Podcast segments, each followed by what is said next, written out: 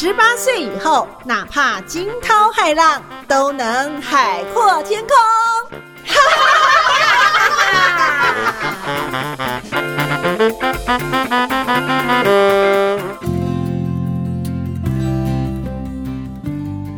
续欢迎粉丝朋友在中女好会讲的女子十八后 Podcast 节目，我是主持人秀妹。今天我们的节目当中呢，特别邀请到这是七十九级毕业，其实呢也跟我同一级哈。我们今年呢刚好呢都迈入了够杂会，就是五十岁这个年龄的大关，特别来邀请七十九级呃中女中。毕业，陈灵珠目前呢，她也是台中市呢赫赫有名的呃这个社工师的这个呃算是评审哈。那自己呢也做了很多社工的服务哦。那这是光年社工师事务所所长灵珠，灵珠你好，兄妹好，大家好。是，其实呢跟灵珠哦是在民国八十三年哦那一年我们就认识，但是当时都并不知道啊我们是七十九级毕业台中女中的这个同届。的校友，直到呢这个两年前啊，这个中女中毕业三十年啊的这个活动呢，我们才重新相逢，对不对？对对，会不会觉得时间过得好快？对，就是不小心认识，大概有二十年。什么？对啊，我们高中我们高中也不认识，不认识。对，因为你是前面的班，我是后面的班。对对对。那其实呃，在今天的呃中女好会讲我们的 Podcast 节目《女子十八后》呢，邀请林珠来，就是呢，因为她常常年呃做呃社工，然后呢，这个很多的社工师啊，也都跟他非常的熟识。那其实呢，林珠。早就演讲过上百场、上千场关于这个专业的领域，可是他今天说他特别的这个忐忑跟有点不安，因为他要剖析他的这个成长历程，是吗？对啊，因为就是我们在外面讲都是讲很专业的。可是我们很少会有机会去告诉大家说，哎，我是怎么成长的。所以我就想说，那因为我们之前不是三十周年，我们就发起中女好会讲，那那也是算是呃我第一次真的认真去整理我五十年是怎么过的。嗯哼，所以所以这样的生命历程，哦，自己对自己是更加的了解。其实世界上有两件事是最难的，一个呢是了解自己，一个呢是改变自己。这都。很难，所以先从了解自己开始。呃，你做了一番的整理跟学习，尤其是剖析自己的从原生家庭啦一路的成长过程，跟我们分享好不好？嗯，呃，其实就是为了要讲中女好会讲的公益演讲，因为是跟呃国中小学生比较多嘛，我就很认真去想一下我以前是怎么长大的。因为大家都是看到我现在的我，是可能有的人会误解说，哦，你日子过得很好，那就是那个日子过得很好是现在。就是它是一个结果，或者说是一个进行中的过程。可是，其实我很想跟呃年轻人哈，或者说是大孩子，因为我们的年纪是真的有一点了哈，就是二三十岁、三四十岁的呃年轻朋友，其实他们可能正在很辛苦的生活。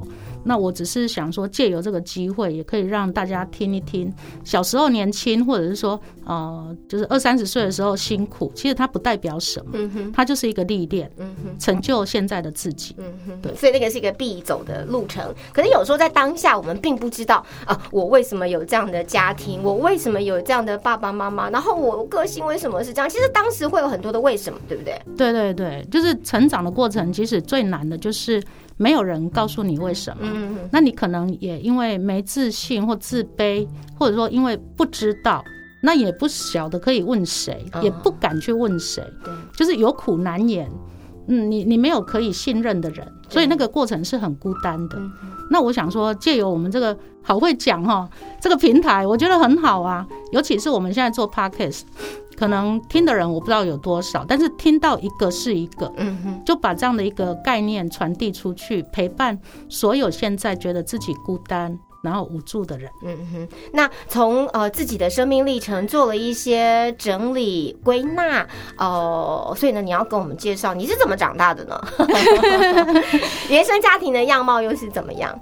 嗯，如果要讲小时候，大部分都不认不记得了哈，因为现在年纪有一点。但是呃，我我是彰化人，嗯哼，啊，我们是其实我是彰化市哦，应哦。应该算是很热闹，对不对？可是其实呃是一个大家庭，是。算是传统，尤其我们出生年代就是好久以前了，那个时候都是呃多子多孙多福气。嗯那因为我自己排行中间，所以有一点变成上不疼下不爱。OK，那家里很热闹，人很多，真的很对热闹。可是其实我觉得我我自己的蛮孤单的。对对对，尤其是我的爸爸，嗯我爸爸他其实就是不得志，嗯，所以其实常常家里是吵吵闹闹。我我小时候知道事情之后，我就觉得我不想在这个家里面，对，好、我想要离开。那可是离开要怎么样的离开方式？我们小时候那个时候，呃，很多人是国中毕业就去工作了。对，可能去工厂或者是去离乡背景就出去打拼了，对吧？对对对，就是甚至结婚生子。哦 那那个年代跟现在当然不能讲哈，可是我那时候想到，我只要能够读书，而且我只要考上国立，嗯，就家里就没话讲，对，因为不会造成太大的财务负担，所以我算那时候国中有一点开窍，对我有开始认真念书。所以有早熟的这个环境逼迫我们要去做一些计划，或者是磨练我们的性格，让你提早就知道你可能呃必须靠自己。而且呢，如果你想要离开呃当时家庭这样的一个比较呃大家族，然后没有充分照顾到你的这样的一个呃环境里面，所以你就觉得你可能要离开这个地方，这是最好的一个选择跟方法。对对对，不过我那时候心里第一目标其实是五专，哦。因为五专考上五专之后就可以马上去工作了，对不对？对对对，那台中女中其实真的是不小心考上的，这个不是臭屁啊，是因为台中女中是一般高中，考上了还要再考大学。那考大学，女中是高中又没有学到什么，嗯，所以那时候其实并没有很开心。哦，可是因为五专没考好，是。因为五专我考台北部的五专。OK，没考好，那高中我下定决心从彰化要考台中，结果考上了，只好来台中女中。大家听的是只好哦，他不是这个不是他的第一个选项啊，不是这个这个听起来很臭屁。屁哦。没有，因为我觉得呃，可能环境让你早熟，那你早熟之后，你就可能知道自己的目标是什么，对所以你可能会特别的呃认真也好，用功也好，这样子，所以呢就会达成你的目标。但是听说当时你到台中女中的时候呢，其实老实说了，我自己在那个环境的三年，我也觉得哎，跟一小群人还不错，可是不见得我跟每一班班上的每一个人都很好，其实还难免有孤独啦，这种感觉，在高中的时候也是吧？嗯那时候应该不只是孤独啦，哦因为因为我就是没办法这样子通车嘛，都所以我住宿我住宿。嗯我觉得最温暖的是我的室友、学长、学姐妹，嗯我觉得那个是很好。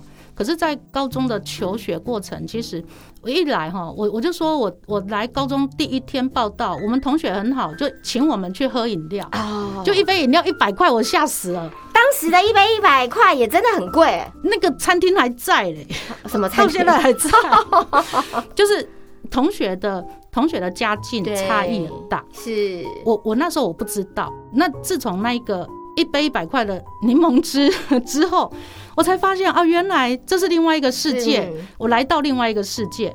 那我是一个算是很淳朴的乡下，算是脏话不，现在来讲不算乡下，但是那时候确实真的是乡镇。是我就发现说，哎、我来自跟人家不一样的家庭，那大家好像就是课本里面写的幸福美满的家庭，那我的家好像跟大家都不一样，所以其实不止孤单，还有自卑，是而且高中成绩真的不好。哦，因为高中中女中其实也是汇集了中章头优秀的这些女孩们，对不对？所以呢，可能在国中你可能是前五名，可是高中有可能你变成二十五名以后了，对不对？我我是很害怕，我是很害怕会被留级，所以所以那时候因为留级代表要多读一年。那家里可能不支持，对，所以其实我那时候在高一的时候，我看到留级率那么高，因为嗯可能现在的年轻人很难理解，我们那时候是有留级。有我印象，而且还要补考。对，我我很担心说然后，每次叫寄成绩单的前几天，你都会超紧张的。这个爸爸收到了没？然后呢，到底分数几分这样子？我我是很担心说啊，成绩不好会不会被叫回去，就不要念了，去工作，哦或者是我要重读一年，我我家里不见得会支持我。那时候真的年纪太小，没有其他方法，所以我想到最简单的方法就是，呃，我不要念那个难的，嗯嗯，所以我从李文组这样子在选的时候我觉得哎、文应该是我可以 handle。就是稍微多一点记忆跟背诵这样子。对，可是其实我最讨厌就是背课本，所 以很为难。那时候好痛苦哦，高中三年好痛苦。所以最后其实还是我们的这个算是社会组，对不对？对对对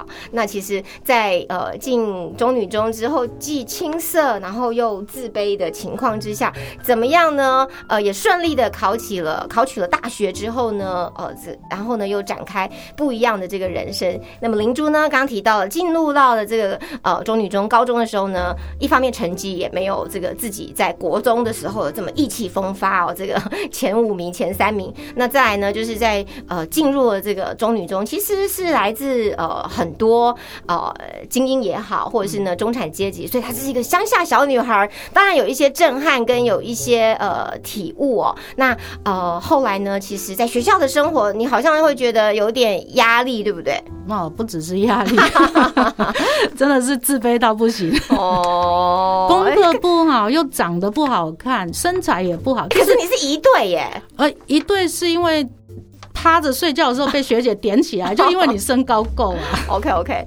呃，但是其实，在高中的时期，我们很多人其实也都是有这样的心情，对因为我们可能都来自于呃这个不是这个都会区的，然后也不是这个 Top One，然后呢，但是呢，进到了中女中，呃，我们还是有一些自己认为想要学习的一些方向吧。你那时候对哪几个科目特别有兴趣啊？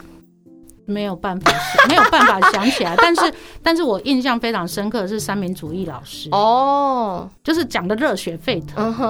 那像国文老师是我们的班导师，我我非常讶异他能够用 b b m f 的那个每一个字的字头来讲话，哦，就是记得老师的一些小伎俩啊，对，然后老师的风采，嗯哼，所以我觉得我我不知道我念了什么，真的我都忘记了啦。然后有做过什么事，真的都忘记了。可是就是非常喜欢那种气氛，OK，就是我们说如沐春风哈哈，那种感觉，就是嗯，我真的很喜欢那种读书的氛围。所以我高中唯一比较能够讲确定的事情是，我知道我喜欢读书，就阅读，对，然后国文这一课你应该是喜欢的吧？喜欢喜欢，因为太多奥妙的事情，然后古人讲的话短短的，但是非常深的一个含义。是非常隽永，甚至改变你的一些呃价值观跟人生观，对不对？对对对嗯哼然后其实后来念社工，我是你的一个误打误撞，对吗？所以大学时候就是念了社工系，就是不小心啦、因为那时候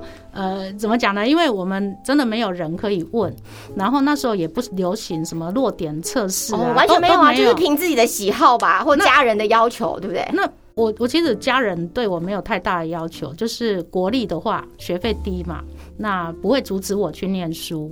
那我自己的想法就是因为我体育不好，我跑步很差啦，都要补考，所以我第一个标准就是我不要有大操场，你的删除法好特别，不要有操场的学校，就是要跑步的那一种。我就想到我高中都要补考，所以我第一个就是不要那种大学校。可是又要国立又没有大学校很少，那我又自己想说哦，不要背书了，然后我不要算数学，你想要多一点跟人家接触，，对，所以其实我就用删除法。那后来就看到说，哎、这个读心理学，哦，又读社会学，好赞哦，而且都不用背的，嗯嗯就社工。，OK，可是结果这个是错的哦，因为很多年轻朋友现在要选择学校，哦，啊对，社考了，社工系哈要背法规，嗯要算统计。啊，完全不一样，对，只有那个没大操场是对的，因为我念的是当时的中心法商学院。它就像一个大楼一样，对，所以只有这个中了，其他都没中。嗯嗯，但是社工进去以后，其实你会觉得你你你可以接触很多人，然后去了解别人，你你你自己其实也是正在做自我的疗愈过程吧？啊，对我们学社会工作确实是要自我探索。对，啊、可是呢，很多人就说：“哎，你做社工，社工是什么？”那我就都会很开心的跟对方讲，我就说：“哎，你非常的好命，因为你一辈子不认识社工，因为你会接触到社工，有时候真的是因为你处在困难的环境，你才会知道有一个社工会来帮助你。可以有这个资源啦。找对，所以所以如果你到现在各位听众，你从来没接触过社工，非常有可能你是没有处于弱势过。嗯哼哼，就是我们社工接触的人，蛮多都是处在困境当中。理解，遭逢生命的一些很重大的挫折或改变，那时候需要外力的一些协助，对不对？对，嗯社工才会出现在你面前。嗯，对哇，那我想问一下，就是。呃，其实在，呃二十五年前，就是我们呃选大学的时候，其实社工算是一个比较特别，也稍微冷门一点啦。老实说，对很冷门，然后偏门，没人知道，甚至就是 到现在还有人认为说，哇，你好有爱心哦，因为他想成志工，OK OK，到现在还有。对，但是我觉得这过去的十年呢，也就是呃，当台湾的经济发展到某一个阶段，同时呢，呃，家庭的这个组成也因为很多社会环境的一些变化，反而我觉得这十年的社工的呃选择，或者说在就读科系的时候，这个已经越来越热门，对不对？跟心理系，嗯，对，因为我们社会工作已经有专业证照，叫社会工作师嘛，哦。已经好久了哈。那当然，所谓的助人行业现在也慢慢被认识了，是。而且现在的人也比较愿意呃把自己需要帮忙的事情讲出来，所以这个专业的发展是很明确的。所以应该是不会像以前，好像就是用分数来选志愿。嗯，我我倒是蛮鼓励大家，就是像我一样是用三去法哈，好像 比较也也是可以的。那用自己的志向，你喜欢什么去选。是那如果因为我自己，我儿子也是今年去念大学，我也是在跟他讨论要读什么的时候，选校选系其实都是一个走向，嗯哼，就是选了之后，现在的大学管道很多，还是有很多后悔的机会。对，嗯、而且现在像我们那时候，好像读了就要一路到底对，这个已经很少了。所以我我觉得大家不用太执着，嗯，真的喜欢就去念啊，不喜欢就选一点别的来补充啊。真的非常非常不喜欢转系或转学。好终身学习，我觉得从现在的社会来讲，终身学习是很普遍的观念。对，没错。所以现在呢，呃，从从社工系，然后毕业之后呢，有一段时间你在学校教书，对不对？哦，对，因为呃，其实我本来就是做社会工作实务哈，我大部分都是做老人福利跟身心障碍还有长期照顾。那刚好九二一地震那时候，那二十那年前，嗯，对，那时候因为一直在做生活重建的事情，我觉得我我快崩溃了。嗯，那时候真的太多事情了，我自己也累了，所以也有被鼓励到，就去念了博士班。嗯啊，念博士的时候就刚好我之前呃任职的大学，他们就缺一个又是懂老人又是懂社会工作的老师，嗯哼，他就力邀啊，我就去了。所以那时候也念完了博士，然后呢，刚好学校也有这个呃职缺，然后跨了这个跨好几个领域，也都是符合你的，对包含老人服务啦，或是呢弱势的服务，以及呃这个社工师的这样的一个呃资格。对所以教教书教了几年，在东海对吗？不是我在哦红哦，光，红光。我在红光科大，我一教就教了十三年半。哦如果不是离开，我也不知道我教这么久。不过这个是三年半不算很久，很多老师教三十年、四十年，是，只是因为说。怎么讲？有的人会说啊，我我到底要去哪里发展哈？转学校吗？我说不是啦。其实我觉得我我这一辈子，我不是要追求名利，嗯哼，当大学老师有有名有利哈，我觉得很不错。可是我想做点不一样的事情。嗯，那呃，有的人是说公公啦哈，放着不错的收入跟社会地位。那我想说，差不多是一个转折的阶段。五十岁，我想做点不一样。那我有能力这么做，所以我就这么选择。OK，所以自己跳出来。但是我知道你在教书的这一段时间，其实就像我们上一段提到的，你当时高中的时候，因为导师是国文老师，然后呢，他这个句句经典，然后呢，让你。成为一个就是哎，觉得哦，如果能够做育教育英才，也是一个非常棒的事情。所以这十多年在红光科大啊，这个担任呃教授教书的时候，其实对你来说也是一个很享受的阶段吧？对，因为当导师是我们老师的一个算责任之一。那我觉得我很开心，是我的导生跟我关系都很好。那我有机会跟他们陪伴。嗯，那其实大部分的学生很简单，他就是来念书，他也不见得要跟你很亲近。对，而且现在的孩子，老实说，很很自主，也很多元。对，而且我看起来很凶啊，所以不笑的时候，对，所以学生。很信任我的时候，他会来跟我讲一些家里的事情、工作的事情，甚至性倾向的事情。我觉得我有这个机会陪伴这些学生，每一个阶段、每一个阶段，是我自己的福气。好啊，当然离开学校，我也是挣扎很久，因为学校真的是一个陪伴年轻人长大的地方。对，好，大学呃，塑造他们的成人的人格，我觉得这是一个很好的工作。那但是我想，我时间真的有限，我想要把我的时间拿来做更多，我觉得是更精准的服务对象。是，对。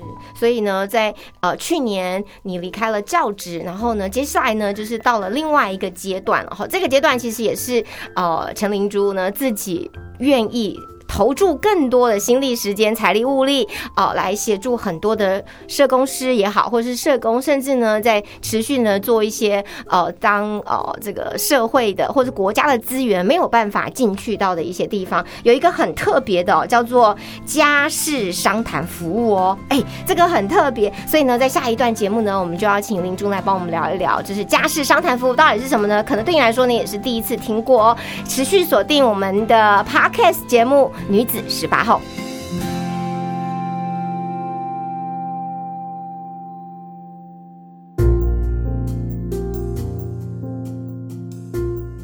各位亲爱的女子十八号的听众朋友，大家好！又到了我们心灵游戏小单元的时间，我是小天使。今天小天使要来跟大家来谈一谈，如果有一天你的家门口蹲了一只猫。哎，是招财猫吗？但我相信大家一定很喜欢，对不对？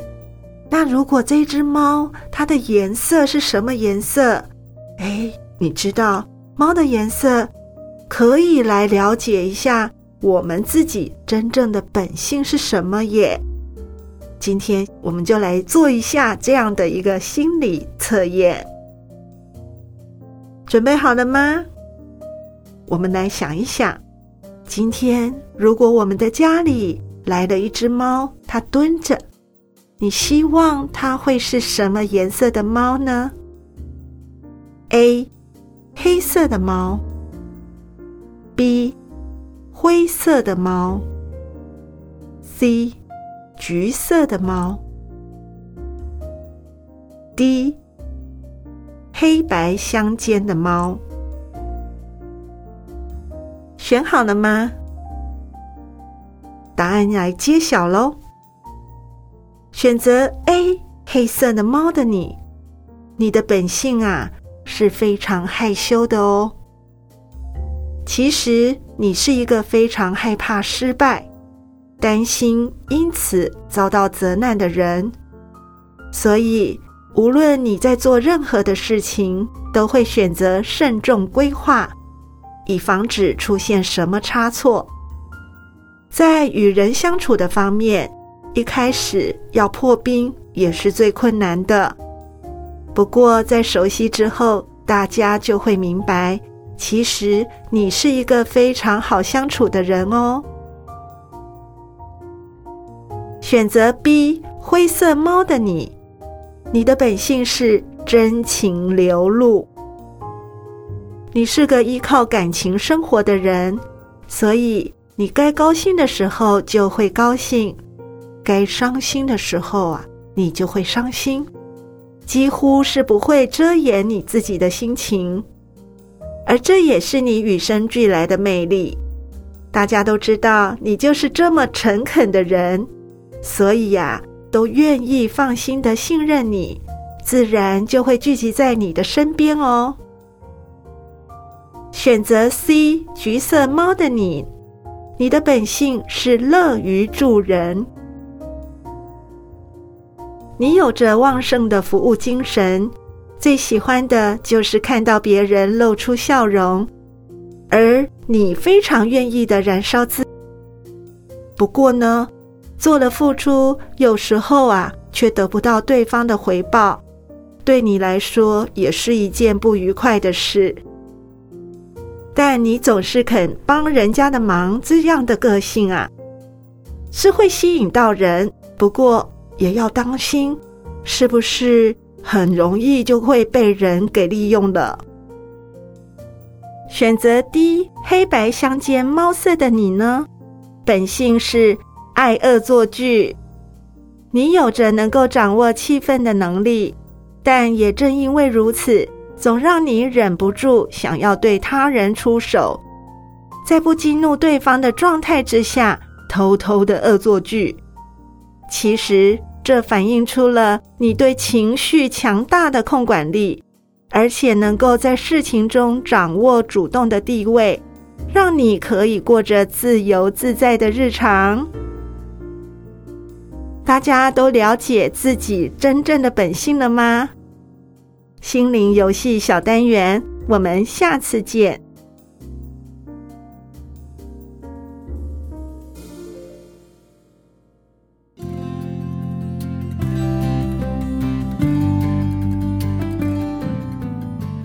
持续欢迎听众粉丝们在我们的女子十八后 Podcast 节目，我是主持人秀妹。今天我们邀请七十九级毕业，目前呢是。台中市光研社公司事务所所长陈灵珠，灵珠呢在节目当中聊到了高中的青涩以及自卑，然后但是过程当中呢，他有机会呢，哎来选择呃社工这样的一个领域，那呃也让他呢这个实现更加的了解到这个社会呢到底需要什么哈。我常常就觉得社工师真的是。呃，一种爱哦，这个爱呢是在别人的需要上看到自己的责任。我觉得社工是一个被呃低估，而且呢是被一个呃被小看的一个领域。我自己觉得啦，因为我觉得这十年包含心理啊、自工呃社工，它未来绝对会是一个主流这样走。那请灵珠来跟我们讲一下，后来你走到了一个家事商谈领域，可是很多人可能会很模糊，家事商谈到底是什么？先简单帮我们定义一下。嗯，家事商谈其实，呃，我应该说反问一下，就是说，当你在婚姻家庭经营的过程出现了问题的时候，你都怎么做？啊，有啊，一定是彼此抱怨嘛，然后呢，就是自己先沟通一下啊。如果对方也做不到，我也没办法忍受，那可能就会哦，这个要不要就是分手啦，再见啦？可是担心小孩子怎么办？类似是这样，最困难的就是。最困难就是说，我们两个合不来。如果有结婚，我们就分开嘛。嗯哼。那但是最困难的是，万一我们两个生了一个孩子，两个孩子，我们怎么分呢？对，分财产也不见得分得清楚。所以很多人就是算了吧，我就不跟你计较，签一签离了嗯就算，这辈子不再见。可是对孩子来说，可能很很很不公平啊。我觉得他缺少了可能其中一一方的爱，或者是说不是在一个原生完整的家庭中长大，对不对？那也有人，他就是为了给孩子一个完整的家，所以我忍耐，我委屈，是，所以就造就了所谓的家暴啦，或者说婚姻里面的，对对对，所以这些种种，如果说有一个专业的、中立的，嗯哼，然后甚至是保密的，因为有些人不见得愿意曝光嘛，那这样的一个机制来协助。爸爸跟妈妈两个人好好谈，是，尤其是你们两个要要合要分，你们好好决定。可是不要因为你们的分分合合，影响了小孩子的成长。那这个其实真的很重要，因为我自己就是在吵吵闹闹的家庭长大的。我我小的时候就是好想离开这个家，可是其实我爱。爱爸爸，爱妈妈，对对对，这是天性。对，所以对我来讲好痛苦。这个痛苦我们讲叫做小孩子的忠诚的问题。我我讨厌爸爸，就表示我忠诚妈妈。我我喜欢妈妈，不就是背叛爸爸吗？所以他对小孩子好好难哦，怎么都难，对不对？那么小，怎么都怎么对，然后也怎么不对？对，那么小就要承担这些东西，所以也有有的人会传说啊，单亲的孩子怎么样怎么样？其实不是，单亲的意思。不正确，因为爸爸妈妈离婚，不叫单亲，他们叫离异家庭。单亲的意思是只剩一个爸爸或一个妈妈。所以孩子为什么会因为爸爸妈妈分开就不幸福？那因为两个大人没有办法好好理性面对他们要处理的事情，没有办法。理性和平的一起来照顾孩子，才会出问题。是哇，所以这个家事商谈，我觉得他又更呃，对于很多在经营婚姻家庭的这些呃家长们，可能是爸爸，可能是妈妈，嗯，有很多的呃沟通的，还有学习的管道的方法，对不对？那我这个问题，我是想要呃连接到这个时事哈，就是王力宏跟这个李静蕾他们的这个婚姻的状况。当然，我们看到现在的结局是这样，可是。呃，如果说一对呃本来是甜蜜恩爱的夫妻，然后呢到呃生完小孩，然后可能这个男方女方都有各自的问题，然后但最后呢是闹到这样的一个程度，我觉得如果有家事协商，他们如果能及早，或是说更早之前，其实呃可以更理性的方式来处理，会不会就是不会产生像现在第三阶段、第四阶段对孩子的伤害了？对，因为我们大多数的人哈，就是会想到啊，夫妻婚姻状况有有状况的时候，我们就去婚姻之商。对，不过这个不是一般民众，一般民众可能会觉得太贵了。他他婚姻之商到底多少钱呢？嗯，看真的是看人，看看智商师几万块起跳的吧，因为他可能要好几次。对，啊，要双方都有意愿，然后一起去智商。啊，当然也可能是单方智商。那很多民众他。不愿意去，尤其是我觉得是你有问题，你要去咨商。那可是你怎么你自己不会觉得你自己有问题啊？是，所以夫妻之间的沟通互动出了问题的时候，他们如果愿意走咨商做呃治疗也好，他们应该会有机会慢慢去处理修复。对，可是你说的这个名人，对，他们可能已经咨商结束或不成功。OK，那他们剩下的是什么？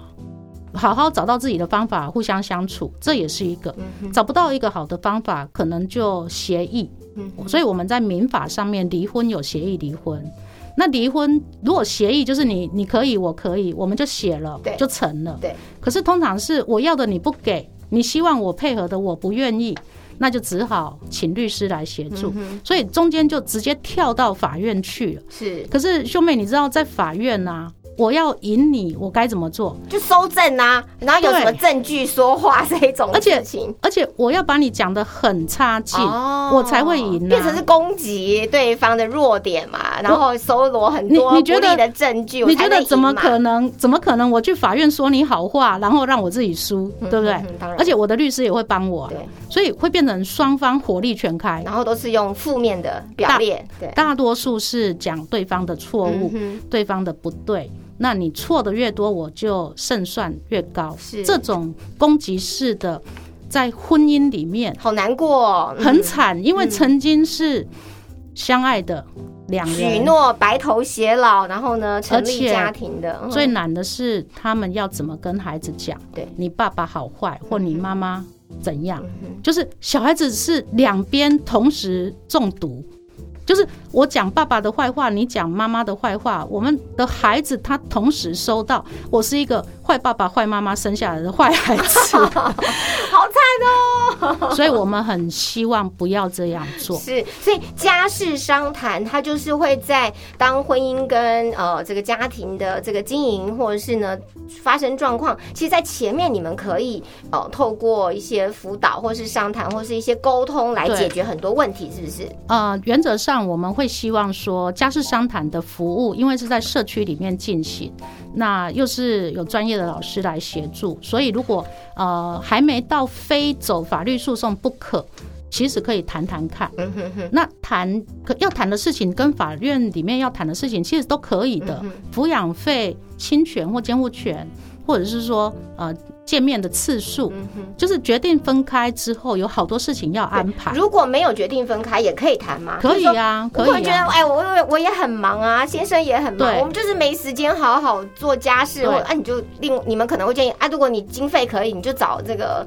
呃，这个清洁达人来家里清就好，就是有一些问题，好像是可以一步一步解决，对不对？像我昨天一个个案，他就是他的概念就是说，你你我们结婚之后，你都没有安排去玩的事情，每天都是做家事。嗯那另外一方他就说啊，不然你就排嘛，一个月排两次，我配合。嗯哼，我说 OK 啊，这是可以的。可是大家沟通的方式不要用这种方式，嗯哼，沟通的方式也可以讨论修改。对然后我对你的期待，你对我的期待也可以。所以我们在家事商谈里面也有复合的啊，嗯哼，就是回娘家之后又回来的、啊。啊哈，然后当然分开协议写清楚，然后互相去执行一段时间也可以。嗯哼，我们不是要劝和不劝离什是么，不都不是是这个，只是希望大人两个大人有人理性中立的协助他们好好谈。对这件事情呢，就真的很重要，因为通常你呃经营家庭的时候，或者经营婚姻，老实说，呃，我们一开始是因为爱，那可是后来呢，可能因为太多小小的柴米油盐，太多小小的这些摩擦，甚至就不沟通了，就冷漠了，然后呢，大家就开始各自有各自的解读了，所以呢，家庭的氛围也改变。可是呢，这一切其实最大的苦果都会造成孩子他成长上面的一些阴影，对不对？对，啊所以如果成熟的大人，不管是复合还是分开，孩子比较不会受到这样的一个影响跟伤害。没错，灵珠来跟我们介绍，这是我们很特别，而且听说是去年由政府这个正式来呃这个拨款，让这个经费呢可以来下达，然后呢来可以协助很多家庭，对不对？叫做家事商谈服务。对，台中市政府在去年就特别编了经费，然后让民间单位来提供这样的一个服务。所以目前在台中市啊、其他县市其实也有，但是是其他的申请的方式。在台中市的话，啊、只要进到这个申请的管道，我们觉得对你是有未成年子女的家长。啊，你们正处于婚姻上的一个困难，是可以免费的。嗯哼哼，哇，这个太帮太太能够帮助这些需要呃让家庭婚姻可以就是呃回归于正常的一个管道啦。对，但目前来说，如果你知上了这么多，你自己觉得，如果呢要给年轻的这个呃女孩们，未来我们的这个听众，如果有一些是我们的高中生、大学生也好，或者说现在其实也在婚姻当中，你自己有没有觉得呃可以跟大家分享，就是经营家庭的一些秘诀？哎，这个没有在我们的这个访谈题目里面，这是我刚刚临时想到的。对啊，而且灵珠超幸福，一个超疼爱她的老公这样子。呃，其实婚姻经营呢、我不能说我是有什么很好的心得，我自己也是一路跌跌撞撞。是，大部分人都是啊。嗯嗯，但是我觉得我念社工倒是给我一个好的帮忙，就是我们的专业就是要沟通，就是要讲话。哦，我就说客气给吹的哈。那我我们的学校的教育反而少教了这个东西，不管任何一个学科都没有教你怎么跟人家互动，怎么去沟通。那两个相爱的人结婚之后，其实可能不是当初的那个人，而且人会长大，他身处的环境会变，然后负担啊、压力啊种种来了之后，我们的抗压性。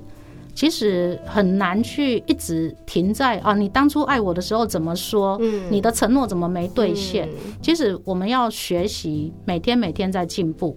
那当然有问题的时候，怎么去做正向的沟通？嗯我觉得这个都很难，嗯学校都没教，所以才会变成我们冲突的时候，算了，我跟你分开。就是不沟通了，对不对？对，就嗯不用沟通最简单。对可是其实如果是陌生人。也就算了，因为我顶多离开一个职场，离开这个学校，就不用跟他接触了。可是你们两个有一个孩子或两个孩子，这个孩子就是永远一辈子的。你们不相见，那小孩呢？嗯他不就永远见不到另外一个人吗？嗯这个是对孩子来讲不太公平。是，哎、通常你怎么跟你先生沟通啊？就是每天呃聊天，或者呢这个 line 上面干嘛干嘛，就是讲一个实际的案子好不好？我很想听的。对，那当你们吵架的时候怎么办呢？